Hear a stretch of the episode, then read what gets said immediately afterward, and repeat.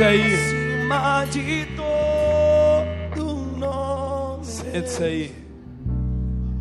Oh, quão lindo esse nome é. Oh, quão lindo esse nome é. O nome de Jesus. Deixa eu contar uma coisa para você. Nunca se esqueça disso. É. Jesus está vivo. Nós só nos reunimos por causa dele. Só por isso. E durante toda a nossa vida, nós iremos nos reunir por causa de Jesus. Quando você entender isso, irmão, o seu sábado vai começar a ser diferente. Talvez você nem durma direito. Uma ânsia começa a te pegar por dentro. Você fala: Eu quero me reunir com os meus irmãos para celebrar aquele que vive e que reina para sempre. Alguém já me perguntou por que, que toda vez que você prega você fica rouco? Eu falo, porque eu ofereço até minhas cordas vocais de oferta. Eu ainda não consigo me controlar. Quando eu me deparo com os olhos dele, eu ainda não consigo me controlar. E eu oro nessa manhã, Pai, para que essa revelação seja compartilhada com o corpo. E no nome de Jesus, cada indivíduo tenha a revelação da sua vida e da sua presença. Em nome de Jesus. Aleluia. Quem nos visita aqui pela primeira vez, seja bem-vindo. Não repara a bagunça.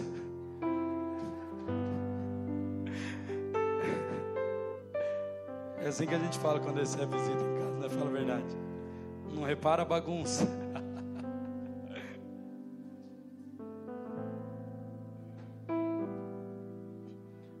Porque nós não estamos conseguindo mais nos conter. Hoje, quando eu entrei aqui, eu fui o primeiro a entrar nesse salão, oito e pouco, estava tudo apagado. Eu entrei, quando eu entrei no salão aqui, eu falei: Jesus, isso aqui vai virar uma loucura daqui a pouco. Porque sabe qual é a loucura do Evangelho?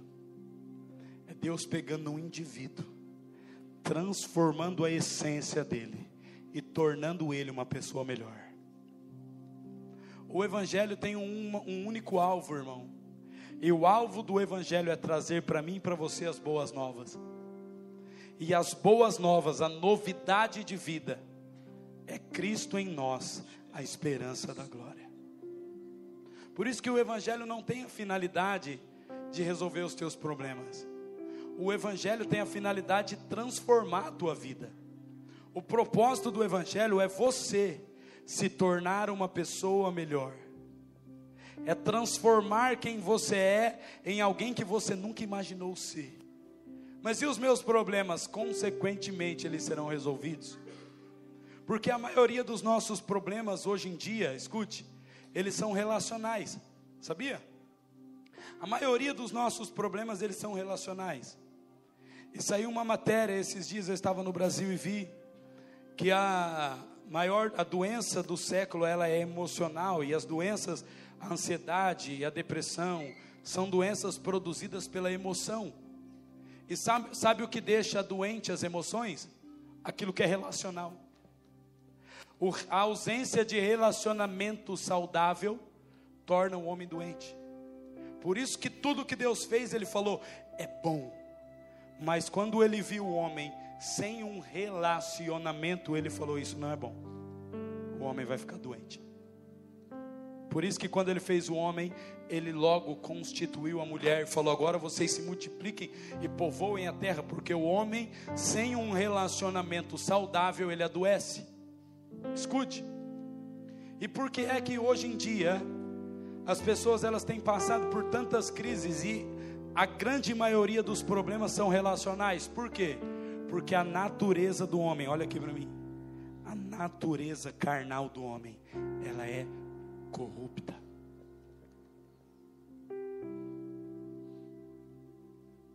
Então escute. Se a minha natureza ela é corrupta e dela não existe bem nenhum, porque existe o maior índice de divórcio da história da humanidade nos dias de hoje. Por quê? Porque os relacionamentos são interesseiros. Eu me caso porque a mulher é bonita, formosa, tem isso, é formada, pede o currículo dela. Isso é tão verdade, eu não sei se alguém aqui faz isso ainda, mas nos dias passados, eu vou confessar, eu também já fiz.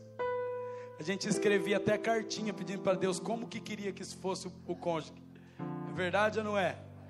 Quem tem a cartinha na gaveta pode jogar fora, hein? Quem já fez isso? Não levanta a mão. Não levanta a mão. A gente escrevia na carta, Senhor, eu quero assim, ó, morena alta, dos olhos escuros, assim, rico, com dinheiro, cheio do Espírito Santo. Aí quando acabava, o Espírito Santo falava assim: faltou nada, não. Porque nós aprendemos a nos relacionar por interesse. E o segredo do relacionamento conjugal, escute, e não só conjugal, não é no que você pode receber, mas é que, no que você pode dar. Porque o relacionamento, repita comigo, relacionamento, ela é uma via de mão dupla. Se você supra a necessidade do outro e o outro pensa igual, logo ele vai fazer o quê? Suprir as minhas necessidades. Esse deveria ser o padrão perfeito, escuta, escute, santo de relacionamento. O padrão perfeito de relacionamento deveria ser: olha, eu vou me relacionar com você, Israel, para te servir. E você, então, Rafael, eu vou me relacionar com você para te servir. E o nosso relacionamento seria completo. Só que na, dentro da humanidade caída, a herança que todo homem tem de Adão, existe algo chamado egoísmo. Então eu me relaciono com alguém até o certo ponto que esse alguém me beneficia. E quando ele não me beneficia mais, nós rompemos o relacionamento. Por isso que a condição para o perdão de Deus não é você aceitar Jesus, é você perdoar o seu irmão. Mateus capítulo 6 diz: escute, escute, isso é forte. Se você não perdoar o seu irmão, os teus pecados, oi Paulinho, também não serão perdoados. Isso é forte ou não é? Logo, eu digo: alguém que não é perdoado é salvo? Hã? Então a salvação é condicionada ao perdão. Não ao perdão que eu recebo de Deus, mas o perdão que eu libero uns aos outros. Agora eu digo uma coisa para você. Pastor, então eu estou na igreja, eu não consigo perdoar o irmão, eu não sou salvo. A sua salvação é condicionada ao perdão. Sabe por quê? Porque uma pessoa que se converteu, olhou para Jesus, entendeu, entendeu que ele foi perdoado de seus pecados, esse indivíduo é impossível de não perdoar. Se você não consegue perdoar, você ainda não entendeu que foi perdoado. E se você não entendeu que foi perdoado, logo a sua salvação está comprometida. Está entendendo? Por isso que a gente vai ter uma grande surpresa no retorno do Messias, irmãos. Porque a igreja hoje ela está, Jesus falou isso, né? E ele é tão a sabedoria do Messias. Ele sempre disse que na igreja haveria duas classes de pessoas, o joio e o trigo. Então, claro que nós vamos ter uma surpresa quando o Senhor apontar nas nuvens, e sempre a proporção serão cinco noivos prudentes, cinco nesses, joio e trigo, sempre existe uma divisão. Por quê? Porque algumas pessoas na igreja, tomara que essa não seja você, algumas pessoas são convencidas, e tais pessoas não conseguem perdoar. Agora, a pessoa convertida, quando ela se depara com uma frustração relacional, ela fala: Cara, eu não tenho problema em perdoar, porque eu conheci o poder do perdão. Por isso, o perdão tem que ser ministrado para ímpio, não para crente. Fazer eh, um culto, uma ministração de perdão, tem que ser para quem não conhece Jesus. Porque para quem conhece, repita comigo assim: conhece. Estou falando, conhece. Para quem conhece Jesus, o perdão é consequência, é natural. Escute, então os nossos relacionamentos começam a se tornar saudáveis. Por quê? Porque eu me relaciono com o pastor Ed. Eu tenho uma aliança com ele. E o pastor Ed me traiu. O pastor Ed foi desleal comigo. Mas se logo eu tenho uma aliança com ele e eu tenho um relacionamento com ele, eu entendo que ele errou, porque ele é gente. Porque ele é o quê? Gente. E gente faz o quê? Quem é que não erra? Levanta a mão. Você sabe o que nós vai fazer por você aqui? Vamos orar para você morrer, você já vai direto para a eternidade. Se você não erra, você já virou um anjo. Porque todo mundo erra. Agora, por que é que os nossos, a maior doença do século é emocional? Porque os relacionamentos estão sendo frágeis demais. Ah, você não me mandou uma mensagem semana passada, né? Não gosto mais de você. É assim. Eu postei uma foto nossa, você não curtiu, né? Não fala mais comigo. Ah, sei sim, mas é para chorar. Porque os relacionamentos são tão frágeis. Tão frágeis. O Glauber, quantas vezes eu já não briguei com esse cara aqui, mas de quase sair na porrada. E no outro dia levantar a corda, vamos lá orar junto, que nós tem coisa para fazer. Era, não era, Glauber? Teve um dia de nós quase se pegar dentro da igreja, nós morávamos junto na igreja, de quase se pegar de porrada lá e de gritar um com o outro, xingar, falar até palavrão com o outro. Eu dormia para um lado, ele dormia para o outro. No outro dia, ô, oh, já está no horário de nós ir para o monte, corda, vamos orar. Pega lá o Enoque, pegava o cachorrão e vamos orar. Ah, Enoque era o, o pitbull que a gente tinha na igreja, morava com Enoque não andava com Deus, o cachorro andava comigo.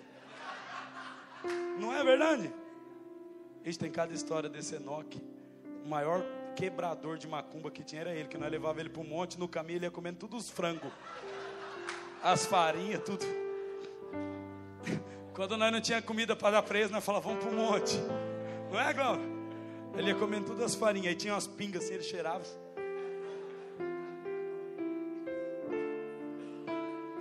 Quantos relacionamentos, irmão? Por isso que o problema da nossa geração hoje é emocional. E por que é que o mundo está se tornando virtual? Porque os relacionamentos são mentirosos.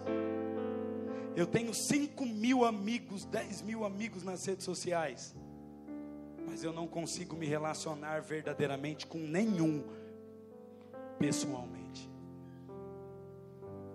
Os relacionamentos estão ficando abstratos, por isso que a doença é emocional. Vocês estão me entendendo? Estão entendendo? Olha a sabedoria do Espírito aqui nessa manhã. O Espírito está ensinando você que tem sofrido de depressão, solidão, angústia, a ser curado. Sabe como que você vai ser curado? No relacionamento. Por isso que Deus instituiu a igreja. Porque na igreja, irmão, a tristeza tem que saltar de alegria. Os nossos problemas vão ser outros, mas emocional na igreja não. Então, desde a fundação do mundo, Deus instituiu que o homem se relacionasse. Agora, o problema do relacionamento está no quê? Olha o que, que Deus está construindo aqui. Na humanidade caída do homem. Por isso que você começa a se relacionar no mundo com seu amigo do trabalho, com o amigo do colégio, e daqui a pouco você se frustra e vai acarretando um monte de frustração. Quando você se converte, chega na igreja, você fala assim: não, eu não vou confiar nesse cara, não. Não, também não vou confiar naquele não. Que ele me chamou para sair com ele, mas eu não vou não. Por quê? Porque nós somos feridos no relacionamento. Deixa eu dar uma palavra para essa casa que eu quero que você escute isso em nome de Jesus. Presta atenção, irmão. Ofensa é um vírus, uma doença que só machuca você. A ofensa só mata você, irmão. É só você que a ofensa mata. Eu falei com o Diogo, nós estávamos no Brasil, eu falei para ele, filho, ofensa é um lugar de decisão. E só quem está ofendido pode decidir sair de lá. Ofensa não é um lugar que eu, como pastor ou seu amigo, vai ir lá falando, não, sai daí e pegar você. Ofensa é um lugar que só você pode sair. Quando você decide assim, ó, quando você pensa assim, ó, peraí, o Edson me traiu, foi desleal comigo. Eu fui muito prejudicado por causa dele, eu fui envergonhado por causa dele, mas e daí? O problema é só dele, o traidor é ele, o desleal é ele, o problema é dele. Eu não vou me ofender mais. Acabou. As tuas emoções estão livres para se relacionar de novo com outra pessoa. Porque escute, irmão, se você não aprender a desenvolver relacionamentos, você vai entrar no crivo e no padrão do mundo. Porque o estilo que Deus estilo, Jesus foi tão bom, irmão. Quando ele foi acesso ao céu, ele falou assim para o pessoal: olha, fiquem todo mundo junto, reunido aqui, ó. Fica todo mundo reunido aqui, espera o Espírito Santo, juntos. E eles, unânimes, repita comigo, unânimes. Eles oravam. Quando o Espírito Santo desceu sobre a igreja, ah, que coisa linda. Atos capítulo 2, a partir do verso 42, diz: ah, que todos os dias,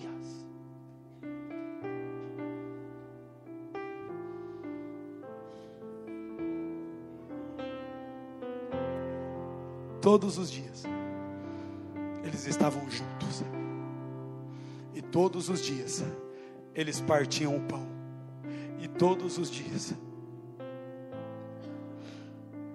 e a Bíblia diz que ninguém entre eles tinha falta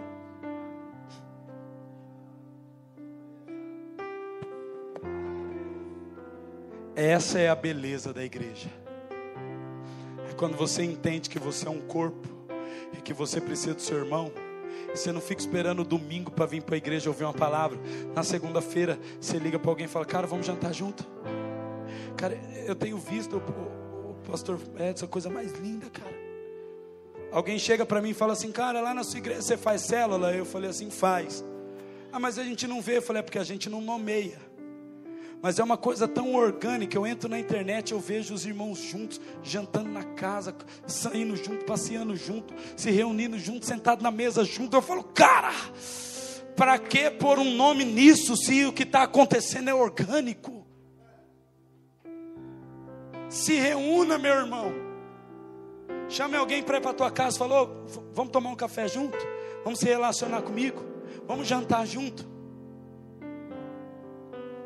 Eu quero ir na tua casa. Manhã, eu quero que você vá na minha. Isso é orgânico.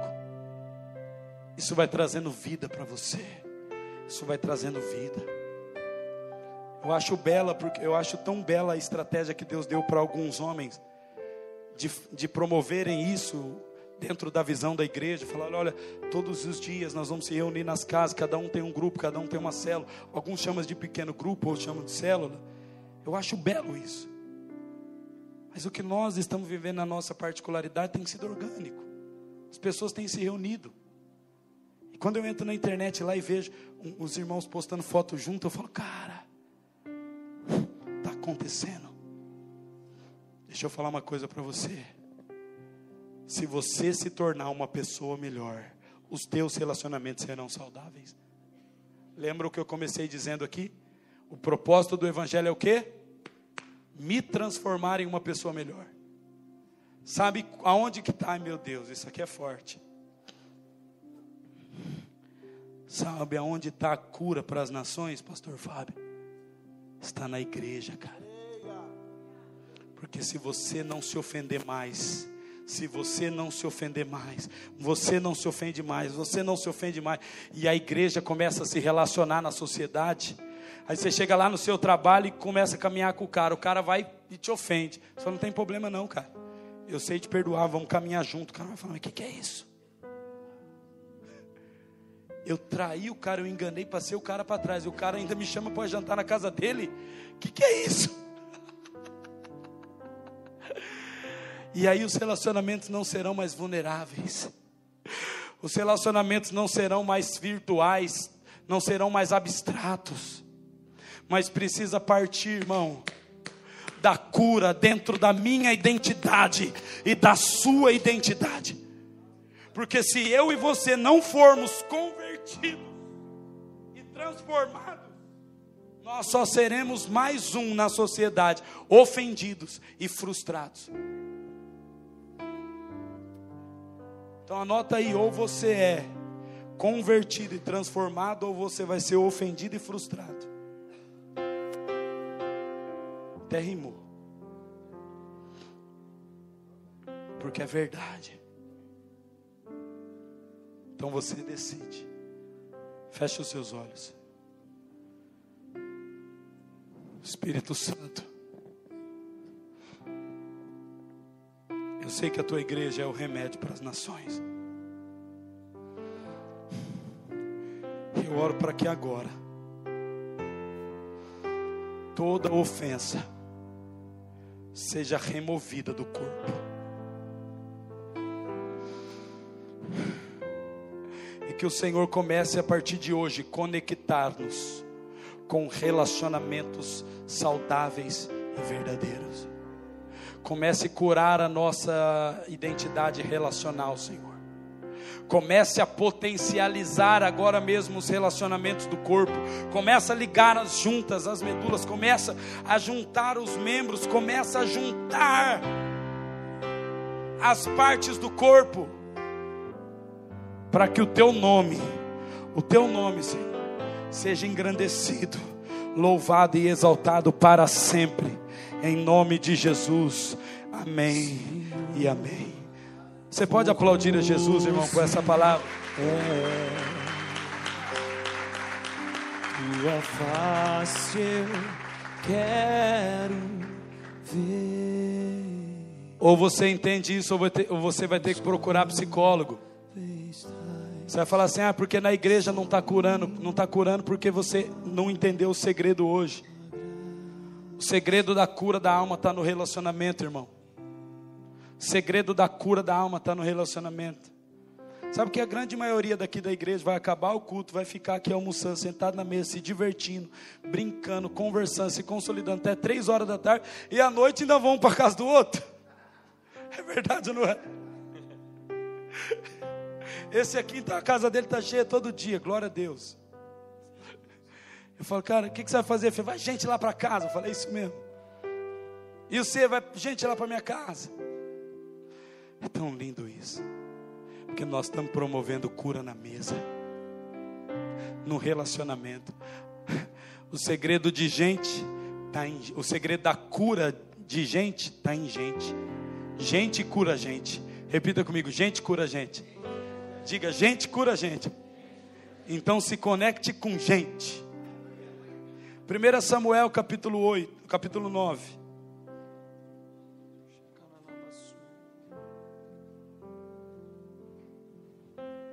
Tu és soberano sobre a terra, sobre os céus, tu és Senhor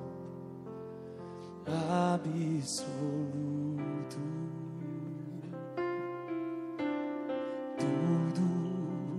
Que existe e acontece, tu sabes muito bem. Tu és tremendo que sabedoria. E apesar dessa glória que tem, tu te importas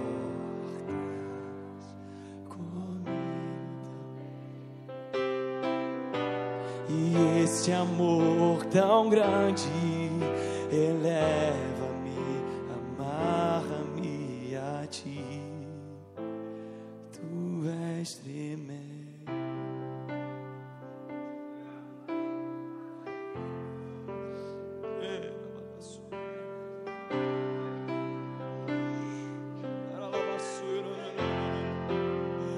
Tu és tremendo.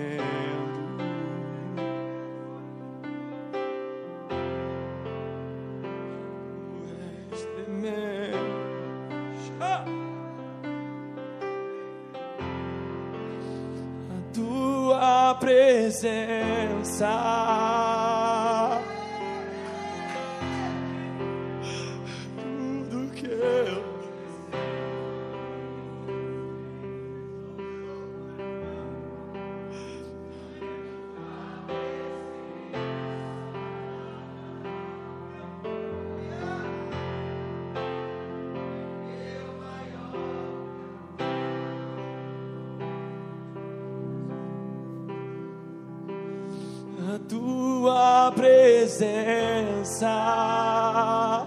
Será que você pode chamar a presença dele? É tudo que eu preciso.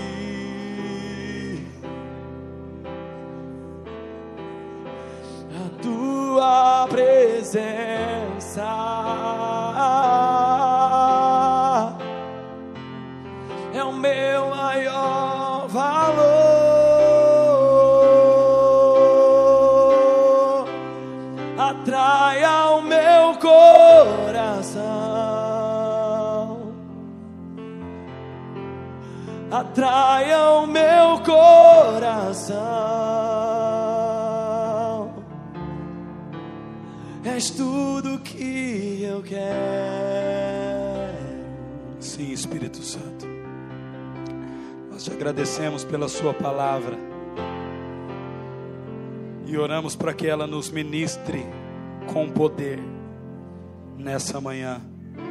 Continue fluindo, Espírito. Vamos lá. 1 Samuel capítulo 9. Coloque a sua atenção aí no texto sagrado. Não perca o ambiente do Espírito, irmão.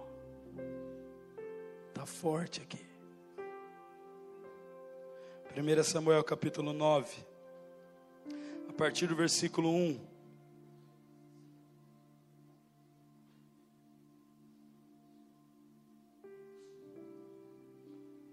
Jesus vai definir você hoje aqui. Você será definido pelo Espírito Santo. Verso 1: Havia um homem de Benjamim, cujo nome era Quis, filho de Abiel, filho de Zeror, filho de Becarote, filho de Afiás, benjamita, homem de Deus.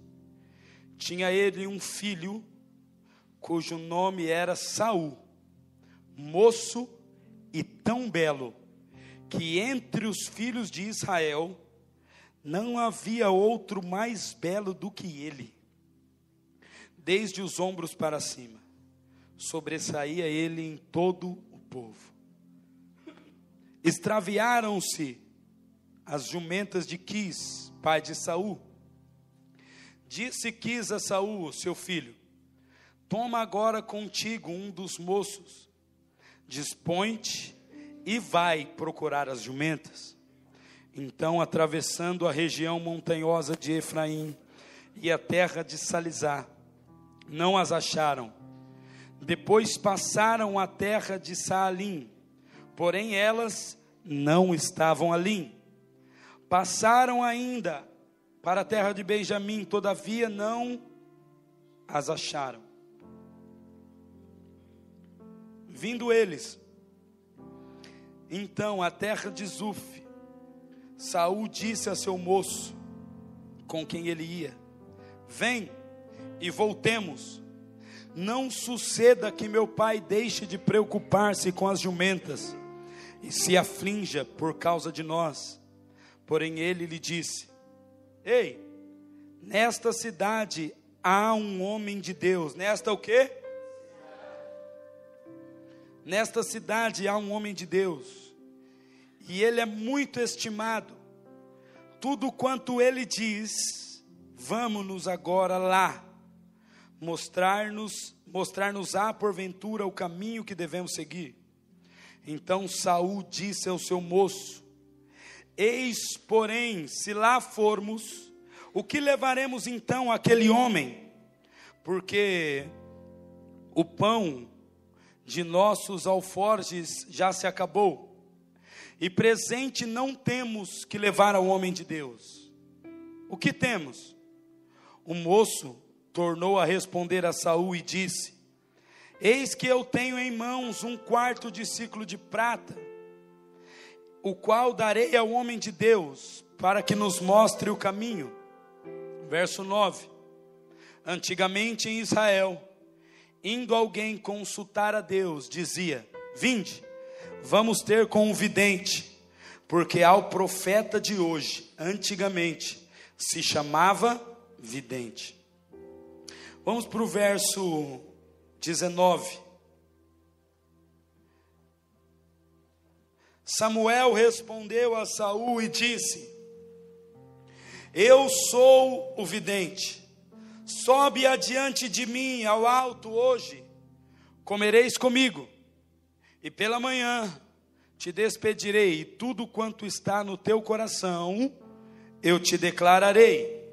Ah, quantas jumentas que há três dias se perderam, não se preocupe o teu coração com elas, porque já se encontraram. E para quem está e para quem está reservado tudo quanto é precioso em Israel. Não é para ti e para toda a casa de teu pai? Então respondeu Saul e disse: Porventura não sou eu benjamita, da menor das tribos de Israel, e a minha família, a menor de todas as famílias da tribo de Benjamim. Por que, pois, me falas com tais palavras? Olha isso. Samuel, tomando a Saul e ao seu moço, levou-os à sala de jantar e lhes deu o lugar de honra entre os convidados, que eram a cerca de 30 pessoas. Até aí. Obrigado pela tua palavra, Espírito Santo. Ministra o nosso coração e fala conosco, para que toda a nossa identidade hoje seja transformada pelo poder do Espírito Santo. Irmão, repita comigo assim, ó, destino Diga assim, ó, tudo que eu vejo me influencia. Diga, tudo que me influencia me molda. Diga, e a minha forma me conduz. A Bíblia diz que nós fomos feitos, e uma característica foi nos dada, que é a característica de sermos imagem e. Então nós temos uma forma. Diga comigo, eu tenho uma forma. Diga, eu tenho uma identidade. Deus criou o homem e falou assim: agora vocês terão a minha imagem e a minha semelhança. Escute, quando o homem peca, o que o homem perde essencialmente é somente a imagem e a semelhança de Deus. Então, logo, a corrupção do gênero humano está ligado à ausência do quê? a imagem e a semelhança de Deus. Porque Deus criou o ser humano para ser perfeito e colocou nele a sua imagem, que é a própria perfeição. Quando o homem peca e ele perde a imagem, ele perde a semelhança, logo já não existe mais perfeição no homem, porque a perfeição está em quem? Em quem? Em Deus. Se o homem perde a imagem e a semelhança de Deus, ele perde a perfeição. Escute. Quando o homem tinha identidade, isso é muito forte, irmão. Você precisa aprender isso. Não espere somente uma revelação, aprenda a palavra de Deus. Quando o homem tem a imagem e a semelhança de Deus, ele tem autoridade, governo e um comportamento. E quando o homem tem a imagem e a semelhança de Deus, o comportamento dele é um. Sabe qual? É sacerdotal. Todos os dias o homem tinha uma função: adorar a Deus e interceder em favor da terra com o seu estilo de vida. Então, todos os dias o homem tinha um estilo de vida que agradava a Deus. Por quê? Porque ele tinha imagem e semelhança, logo o comportamento, escute, do homem agradava a Deus. O que, que ele fazia? Ele adorava, ele intercedia. Deixa eu te falar uma coisa: Adão sempre foi a delícia de Deus. E Deus ia ter com Adão para desfrutar do relacionamento. Escute, porque Adão tinha uma imagem e uma semelhança, logo ele tinha um comportamento. Quando Adão perde a imagem e a semelhança, o que, que é mudado nele?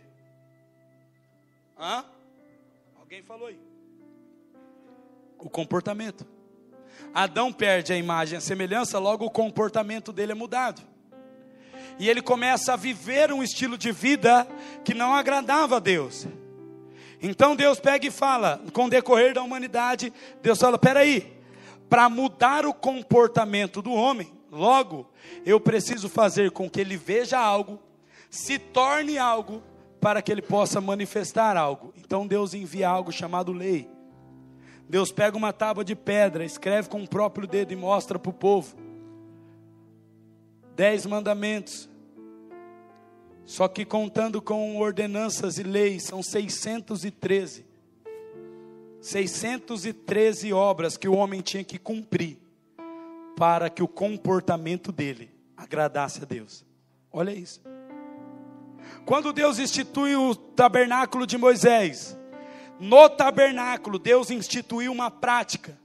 Por quê? Porque a prática do tabernáculo influenciava todo o povo. Escute. E todo o povo tinha um estilo de vida comportamental que agradava a Deus. Por isso que quando o povo se afastava de Deus, logo eles perdiam a guerra.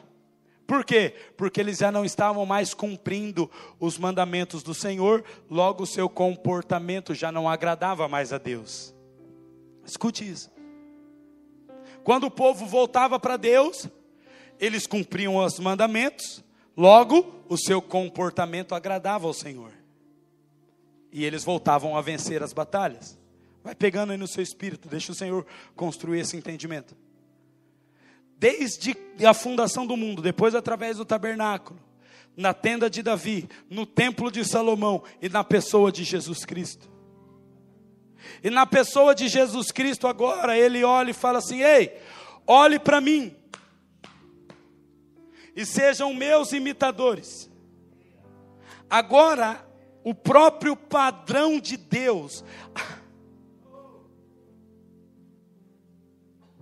a perfeição de Deus, está habitando novamente entre os homens e caminhando entre os homens.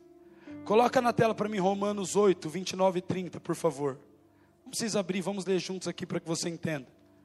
Agora a própria perfeição de Deus começa a andar entre os homens. E a Bíblia diz o seguinte, Romanos 8, 29 e 30.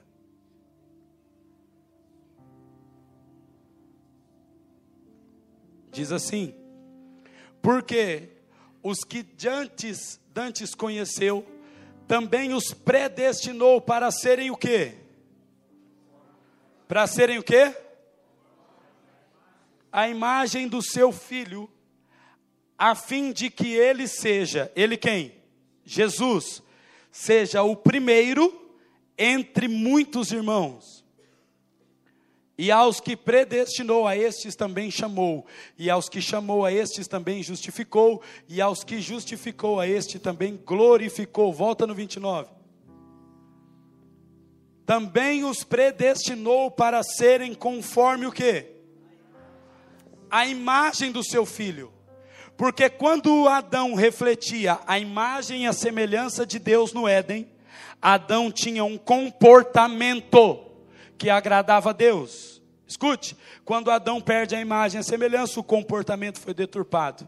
Quando Jesus vem, a ordem agora é que todos tenham a imagem do Filho. Para que todos, escute isso, irmão, isso é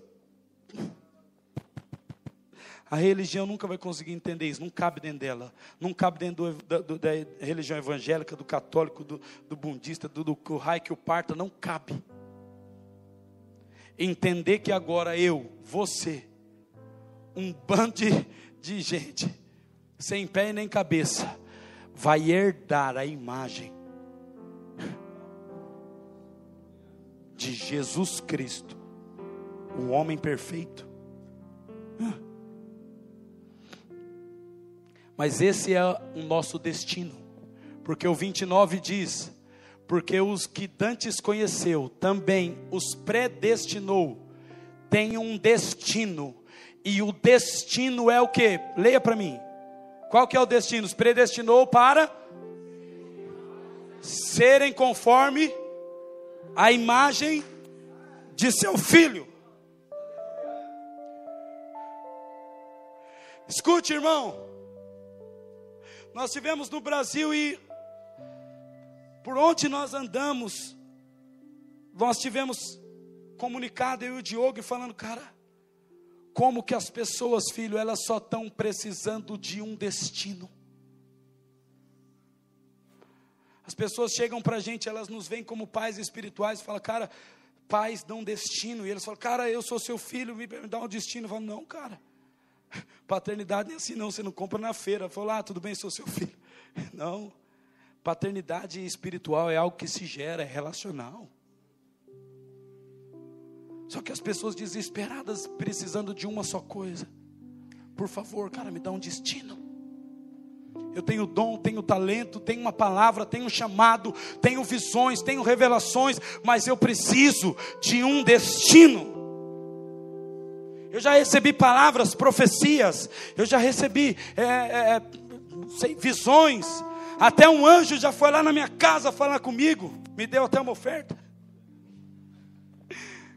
Mas eu preciso de um destino. Cheios de dons, talentos, unção, revelação, mas não sabe para onde ir. Porque, escute isso, irmão, porque a palavra já nos destina, e o nosso destino é nos tornarmos e ou retornarmos à imagem da pessoa de Jesus Cristo. Se você foi ensinado que o seu destino é ser um obreiro, depois diácono,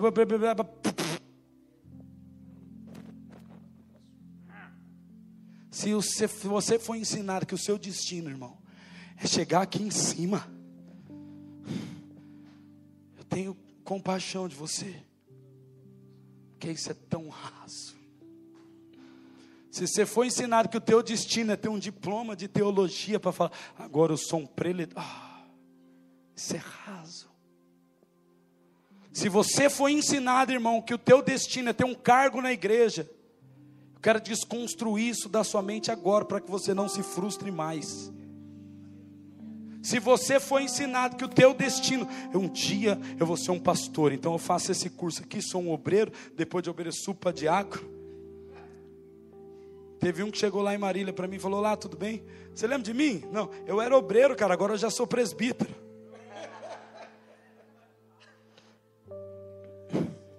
Ele e você? É, eu sou o Rafael, cara, me deixa. Nem dei conversa. Falei, cara. Porque isso foi impregnado na nossa mentalidade.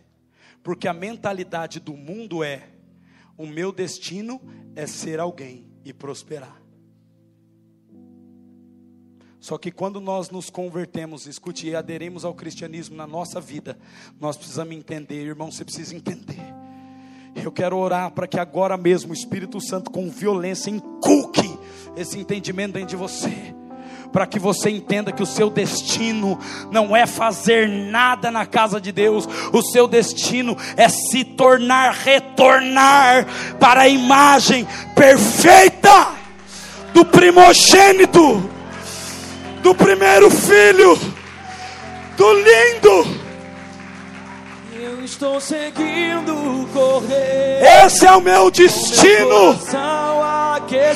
Esse é o seu destino. Meus ouvidos e é para lá que nós estamos indo. É para lá que nós estamos indo.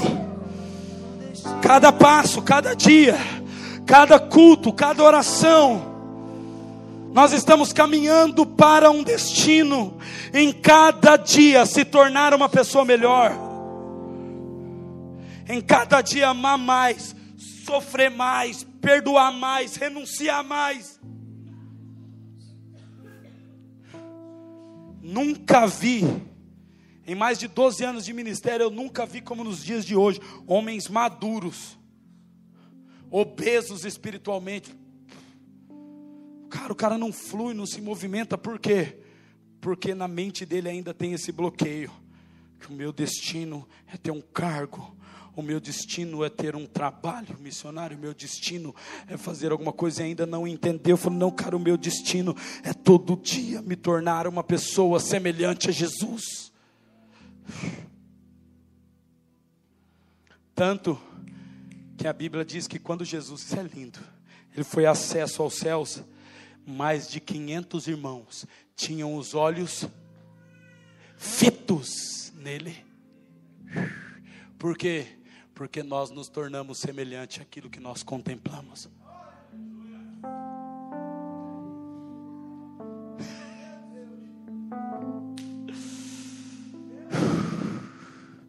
E alguém fala: o que vocês fazem lá 24 horas por dia orando? A gente fica contemplando. Porque quando a gente sai para a rua ali, as pessoas olham para a gente e falam: você está diferente. Porque não é o que eu faço que gera vida nas pessoas, irmãos. Escute isso. quero destronar da Europa, em nome de Jesus, esse ambiente criterioso de competição religiosa. Nós, vamos seremos, nós seremos colocados em evidência, irmão, para que o corpo de Cristo seja evidenciado. Não será mais sobre um homem, não será mais sobre um apóstolo, sobre um pastor. As pessoas irão entender que a glória está no corpo. E aonde está a profecia? Que Deus usa as coisas pequenas para confundir as grandes, as loucas para confundir as sábias. Aonde está? Se não for quando o perdido entra aqui no final de semana e no outro final de semana ele está sendo usado para curar. E alguém fala: Meu Deus, não dá para entender. Não dá, porque não cabe no meu entendimento. As coisas de Deus, a sabedoria de Deus, confunde a loucura do homem. Escute, irmão, eu quero declarar essa palavra, liberar essa palavra aqui sobre a Europa sobre a nação portuguesa. Eu quero liberar essa palavra aqui. Nesses dias, a glória de Deus não está mais sobre os habilidosos, a glória de Deus está sobre os filhos, e todos manifestarão a glória do Senhor aonde estiverem. Aonde estiverem. Oh! Não está mais sobre os habilidosos, a glória está sobre os filhos.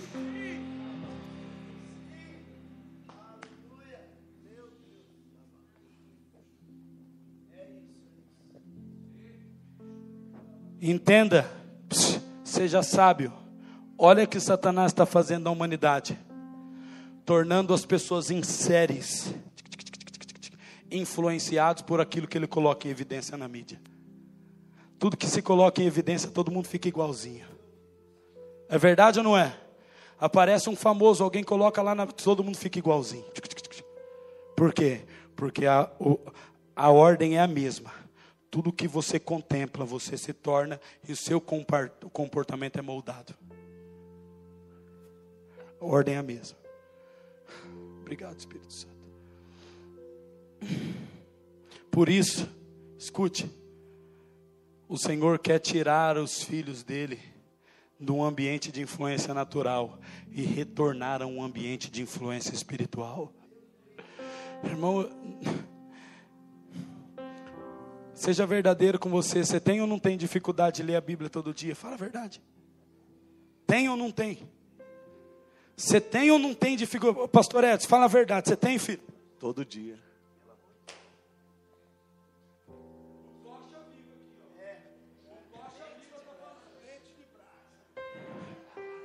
É o turvão azul aqui. Tu acha? É ele que está falando, ó. Por que é que nós temos tanta dificuldade de ficar, irmão? Você quer ver se é verdade ou não? Olha para você agora. Você tem ou não tem dificuldade de ficar duas horas sem mexer no telefone, com a cara na Bíblia, lendo, contemplando e orando em língua? Você tem ou não tem dificuldade? Sabe por quê? Porque nós estamos inseridos numa virtualidade que está nos moldando. Por isso que o nosso comportamento é influenci, influenciado por aquilo que o mundo propaga nas redes sociais.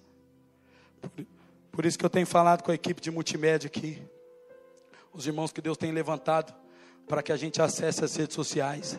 Eu recebi uma palavra de um profeta nessa casa que Deus ia nos dar um milhão de pessoas nas redes sociais. Sabe por quê? Porque nós vamos entrar nas redes sociais, colocar a cara na internet assim, ó, e dar um grito: Jesus!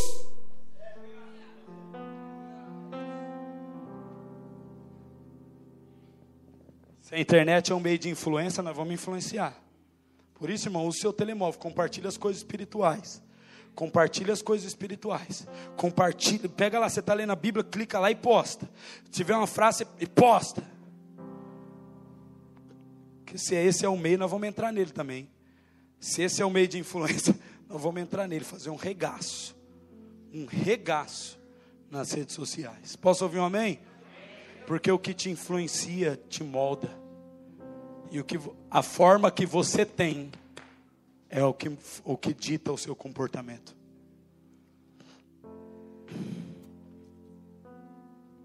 Escute.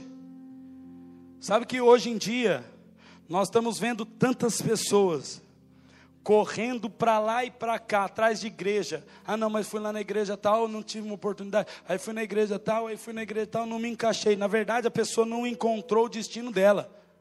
Porque quando você encontra o seu destino, irmão, qualquer congregação que você esteja é tua casa para sempre. Sabe por quê? Ah, porque o, o pastor errou comigo. Glória a Deus, ele está tratando o seu caráter. O erro do irmão, a falha do irmão, está tratando, tá tratando você. Sabia? Hoje em dia, ah, não, não gostei. A gente. Sabe por que, que Deus coloca a gente na igreja? Para tratar o nosso comportamento. Ah, você não suporta aquela pessoa. Aí Deus coloca você justamente do lado dela. Aí não aguento nem olhar na cara dela. Aí Deus coloca você do lado dela. Você fala, ah, não, Deus, eu vou sair. Aí você sai. Lá na frente você vai encontrar o mesmo, o mesmo problema. Porque Deus quer que você vença as suas limitações. Olha só, 1 Samuel 9, Saul está na casa do pai deles e quis fala assim para ele: Saul, nós perdemos a jumenta. Irmão, você sabe o que uma jumenta representava naquela época? Representava um carro zero hoje. Porque eram as jumentas que traziam o sustento para casa. É com a jumenta que se fazia o trabalho, é com a jumenta que se arava a terra, é com a jumenta que carregava a carga, é com a jumenta que trazia o sustento para dentro de casa. E aí eles perdem a jumenta. Imagina a crise. Imagina quem trabalha com as mãos perde a mão. Eles perdem a jumenta. Falei agora, Saul pega dois moços e vai atrás da jumenta. Saul pega e sai com os moços atrás da jumenta. Vai numa cidade e não encontra, vai na outra não encontra, vai na outra depois de três dias viajando, irmão, debaixo de sol. Eles param numa cidade, falam assim, cara, vamos voltar, porque senão meu pai vai começar a ficar preocupado com a gente, não mais com a jumenta. O moço fala, ei, peraí, aqui na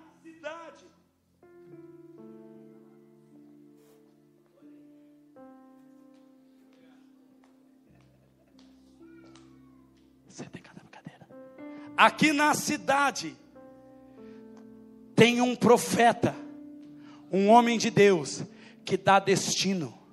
Vamos subir para ele, vamos subir até ele. Escute, na hora, Saul fala, mas nós não podemos ir na casa do profeta sem levar nada para ele, o nosso pão já embolorou. Nós não podemos ir até a casa do profeta sem levar algo para o profeta. Honra o princípio que está sendo restaurado. Nós não podemos deixar de levar nada para o profeta. É ele que vai dar destino. Não, mas eu tenho aqui um quarto ciclo de prata, vamos levar. Ele sobe. Onde está o profeta? O profeta está em tal lugar. Quando Saul chega diante do profeta, que Saul entrega a prata, o profeta fala assim: Ei, não se preocupa mais com a jumenta. A jumenta já foi achada. Agora, para você, está reservado o melhor que há em Israel. Qual que é a frase de Saul? Mas eu sou da menor tribo de Israel, sou benjamita. Eu sou o menor da casa do meu pai. Como a nós? O profeta pega o menor, da menor tribo, da menor casa, da menor família. Ele pega o menor coloca ele num lugar de honra. Eu conheço essa história. Ele pega o menor, coloca no lugar de honra e fala: Você será o rei de Israel. Deixa eu contar para você o que, que Deus fez. A casa de Quis, mato para todo lado. Deus prendeu, Deus escondeu as, as jumentas atrás do mato para levar Saul para um, encontrar um destino. As ovelhas já tinham sido achadas. Eu, eu tenho, isso é uma concepção minha, não fala nas escrituras. Mas eu imagino que quando Saul saiu de casa para não deixar Quis preocupado, Deus mandou as, as jumentas de volta. Porque tudo que Deus queria não era restaurar o meio de sustento da casa. O que Deus queria era dar um destino para Saul. Escute, na cidade tinha um homem de Deus. Quando ele, quando Saul foi, olha a intenção de Saul. Eu preciso de um destino, eu preciso saber onde está o meu sustento. E quando ele chega na casa do profeta, o profeta fala: Agora eu vou te dar um destino. O melhor que tem entre o povo de Israel será teu. O menor de todos, sim, você vai ser colocado no lugar de honra. Deixa eu falar uma coisa para você aqui, igreja. Isso é o que eu estou profetizando desde o começo desse culto e quero gastar minha vida profetizando. Porque na cidade que tiver um corpo, uma casa profética, escute isso, não está mais sobre ir atrás de um homem de Deus, irmão. Está agora sobre qualquer homem, mulher, cidadão, ir até a casa de Deus. E na casa de Deus, no corpo, aonde nós consideramos o menor, esse aqui, não, esse aqui não. Essa aqui, não, essa aqui não. É nesse lugar que as pessoas vão ter destino. Deus não está mais levantando um homem de Deus na cidade. Deus quer evidenciar o corpo. Deus quer evidenciar a igreja. Deus quer evidenciar a coletividade. Por isso eu quero dizer uma coisa para você: na cidade em quem tiver uma igreja, adorando ao Senhor, ouvindo ao Senhor, essa congregação dará destino aos perdidos. Porque tudo que o incrédulo está buscando hoje é seu sustento. Mas é responsabilidade da igreja mostrar um reino. Existe algo muito maior do que o seu ganha-pão, irmão.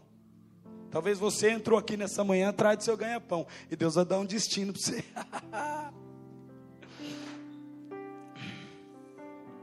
Talvez você entrou aqui hoje, eu preciso que Deus pague a minha conta semana que vem. Deus está falando, Deus está dando um destino para você te mostrando um reino. O ser humano hoje só corre atrás da jumenta, irmão. O homem hoje só corre atrás da jumenta. Você quer ver a igreja lotar? Vamos fazer a campanha aqui da, que Deus vai abrir as portas. Você vai ver. Não falta um. Nessa sexta-feira Deus vai mudar a sua vida aqui. Vai abrir as portas, Deus vai prosperar. Não falta um. E alguém fala, mas após você não crê nisso? Creio com toda a minha vida. Estou vivendo, estou vendo meus filhos viver a plena prosperidade do Espírito. Mas por que você não evidencia isso? Porque isso é a consequência do Evangelho. Nós não precisamos evidenciar a prosperidade, irmão. A prosperidade é natural. Repita comigo: prosperidade é natural. Você vai viver igual o rei, porque vai te ser revelado um reino. Por que você vai viver igual o rei? Não é porque você fez campanha para isso, irmão. É porque você entendeu o reino. Olha o que Deus está restaurando. Eu falei com os, com os, pastores na minha casa esses dias. Falei, cara, eu estou numa luta cerrada. Eu estou com uma mão aqui na garganta. Ó. Nós chegamos lá em Marília. Fala aí, filho. Tanto que nós pisamos na goela do desgraçado. As pessoas com o coração duro. Vivendo só pela segurança que mamão dá. Sabe a única coisa que mamão pode te dar, irmão? Que é esse demônio que manipula as finanças. Sabe qual é a única coisa que ele pode te dar? Segurança. É a única coisa. Você fala, olha, eu tenho dinheiro assim, assim, assim, tenho tanto na conta. Ufa, estou bem. Você quer ver só? Se teu coração quem governa é Jesus ou é mamão, e quando falta, como você fica? Tem, meu Deus, estou sem dinheiro. Eu preciso atrás de um agiota, eu preciso fazer um empréstimo no banco. Eu preciso, meu Deus do céu, o cara perde a paz. Por quê? Porque quem dá segurança para o coração dele não é Jesus, é mamão. Porque se Jesus é quem te dá segurança, você dorme, crendo que até da boca de um peixe ele traz o seu sustento. Você dorme em paz, você, deixa no, você deita no travesseiro, ah, e descansa porque até da boca do peixe Jesus sustenta os teus filhos. No reino de Deus, dois mais dois não é quatro, não, irmão. Por isso que nós estamos pisando a cabeça de mamon. Por isso que nós estamos estrangulando a cabeça desse demônio. Porque os filhos de Deus estão amarrados. Na hora de ofertar no altar do Senhor, eles contam as moedas. Mas isso aqui eu não posso, porque isso aqui vai que falta lá em casa. Então. Sabe o que vai acontecer com a igreja? Escute isso. Samuel, para quem ainda não pegou no espírito, Samuel no texto bíblico representa a igreja da cidade. Sabe o que, vai acontecer, irmão? Os seis, escute isso, pega isso no seu espírito. Samuel representa a igreja na cidade. Os reis da terra vão falar: Nós não podemos ir até a igreja sem levar nada para o profeta.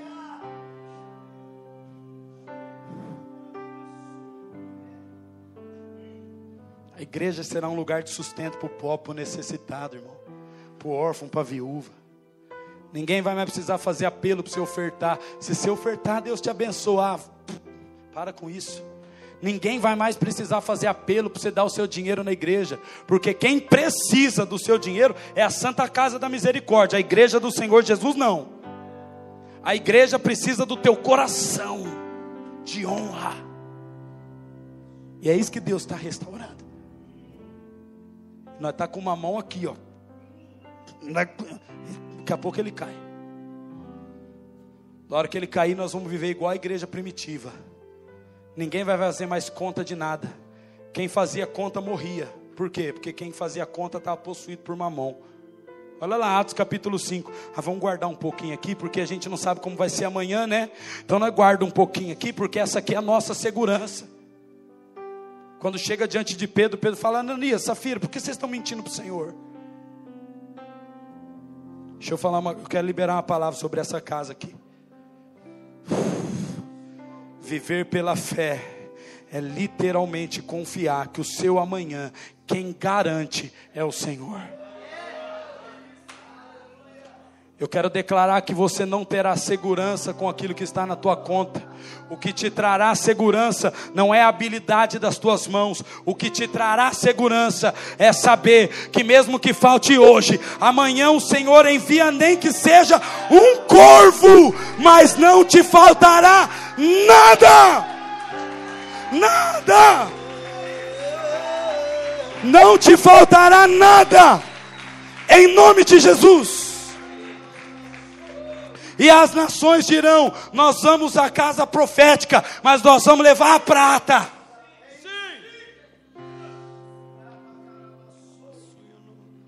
Porque a casa do Senhor vai ser lugar de destino. Eu poderia pregar isso aqui 10 horas, irmão. Estou empossado com essa palavra. Sabe por quê? Porque que a, a casa do Senhor vai ser o lugar de destino. Sabe por quê? Pega essa aí. Sabe por quê? O tocha ambulante.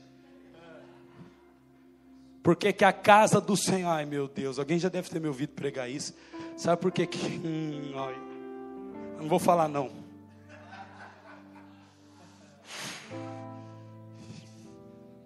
Sabe por que que a casa do Senhor será o lugar de destino? Porque nós somos destinados a se tornar a imagem do Filho. E nos últimos dias, a igreja só terá uma única mensagem: Jesus Cristo em nós é a esperança da glória. Só haverá uma mensagem na igreja, a mensagem será cristocêntrica, a mensagem será Jesus. E quando o perdido entrar na igreja, eles vão ver uma única coisa. Quando o perdido entrar na igreja, eles só irão ver Jesus. As maravilhas de teu amor.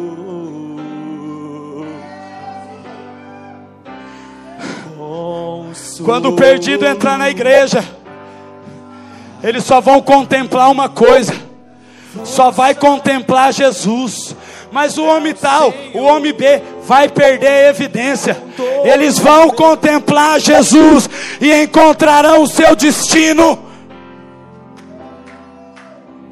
Sempre te adorar. Chorecandalaba sobre colebachá. Recalabancholo procoteba. Mamão. seja anulado. Em nome de Jesus. Se coloque em pé, vamos adorar o Senhor. Vamos adorar o Senhor. Adore, adore, adore, adore.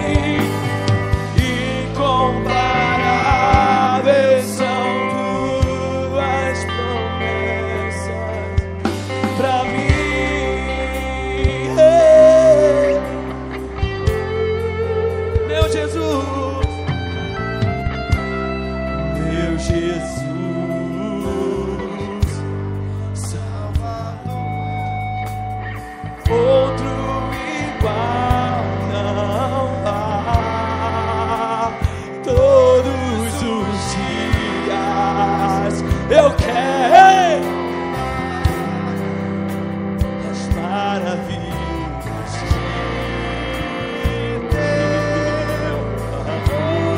de teu Jesus será visto no corpo. E aí o perdido terá destino. Porque o destino é a imagem de Cristo retornando ao indivíduo. Cada homem e mulher se tornando semelhante ao Messias. Deixa eu dar uma palavra para você, irmão. Escute. As jumentas já foram achadas, viu?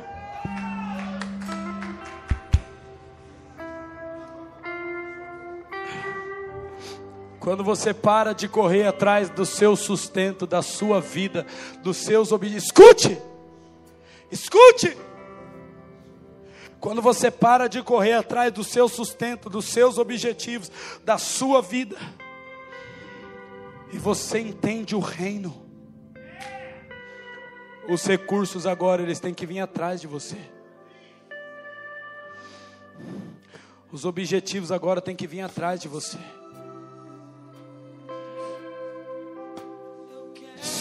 Mude a rota.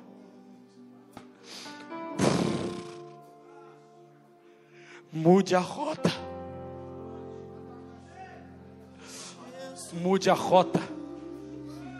Ei, Saul. É você mesmo, menorzinho da casa do seu pai. É para você que Deus quer revelar o reino.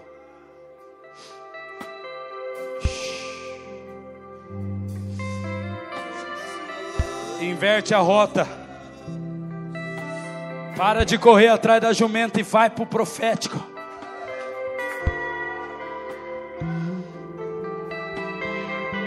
Quando Deus te revelar o reino, meu irmão, o recurso vai correr atrás de você. Eu imagino Saul voltando para casa, com óleo na cabeça, com ouro na mão. Ele deu prata e foi embora com ouro. Quando ele chega na casa dele, o pai dele fala: Filha, a jumenta já está aqui.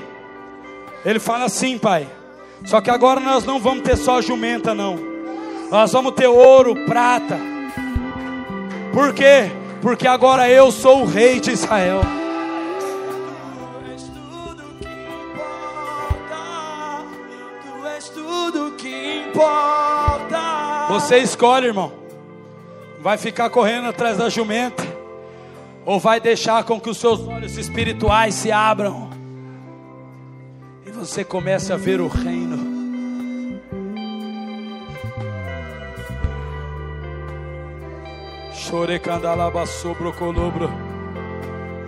Se você começar a se desgastar em buscar a Jesus, do mesmo jeito que você se gasta trabalhando e estudando, você vai ver que Deus vai dar um destino para você. Porque homens e mulheres que carregam a imagem do Filho têm governo, têm autoridade, têm soberania.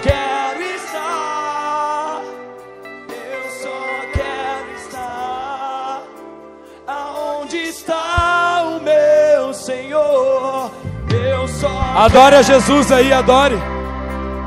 Eu só quero. Tudo que você adora te molda. Comece a adorar Jesus aí.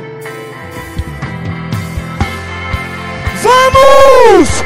Eu só quero estar. Eu só quero estar. Eu só quero estar. Aonde está? Eu só quero estar.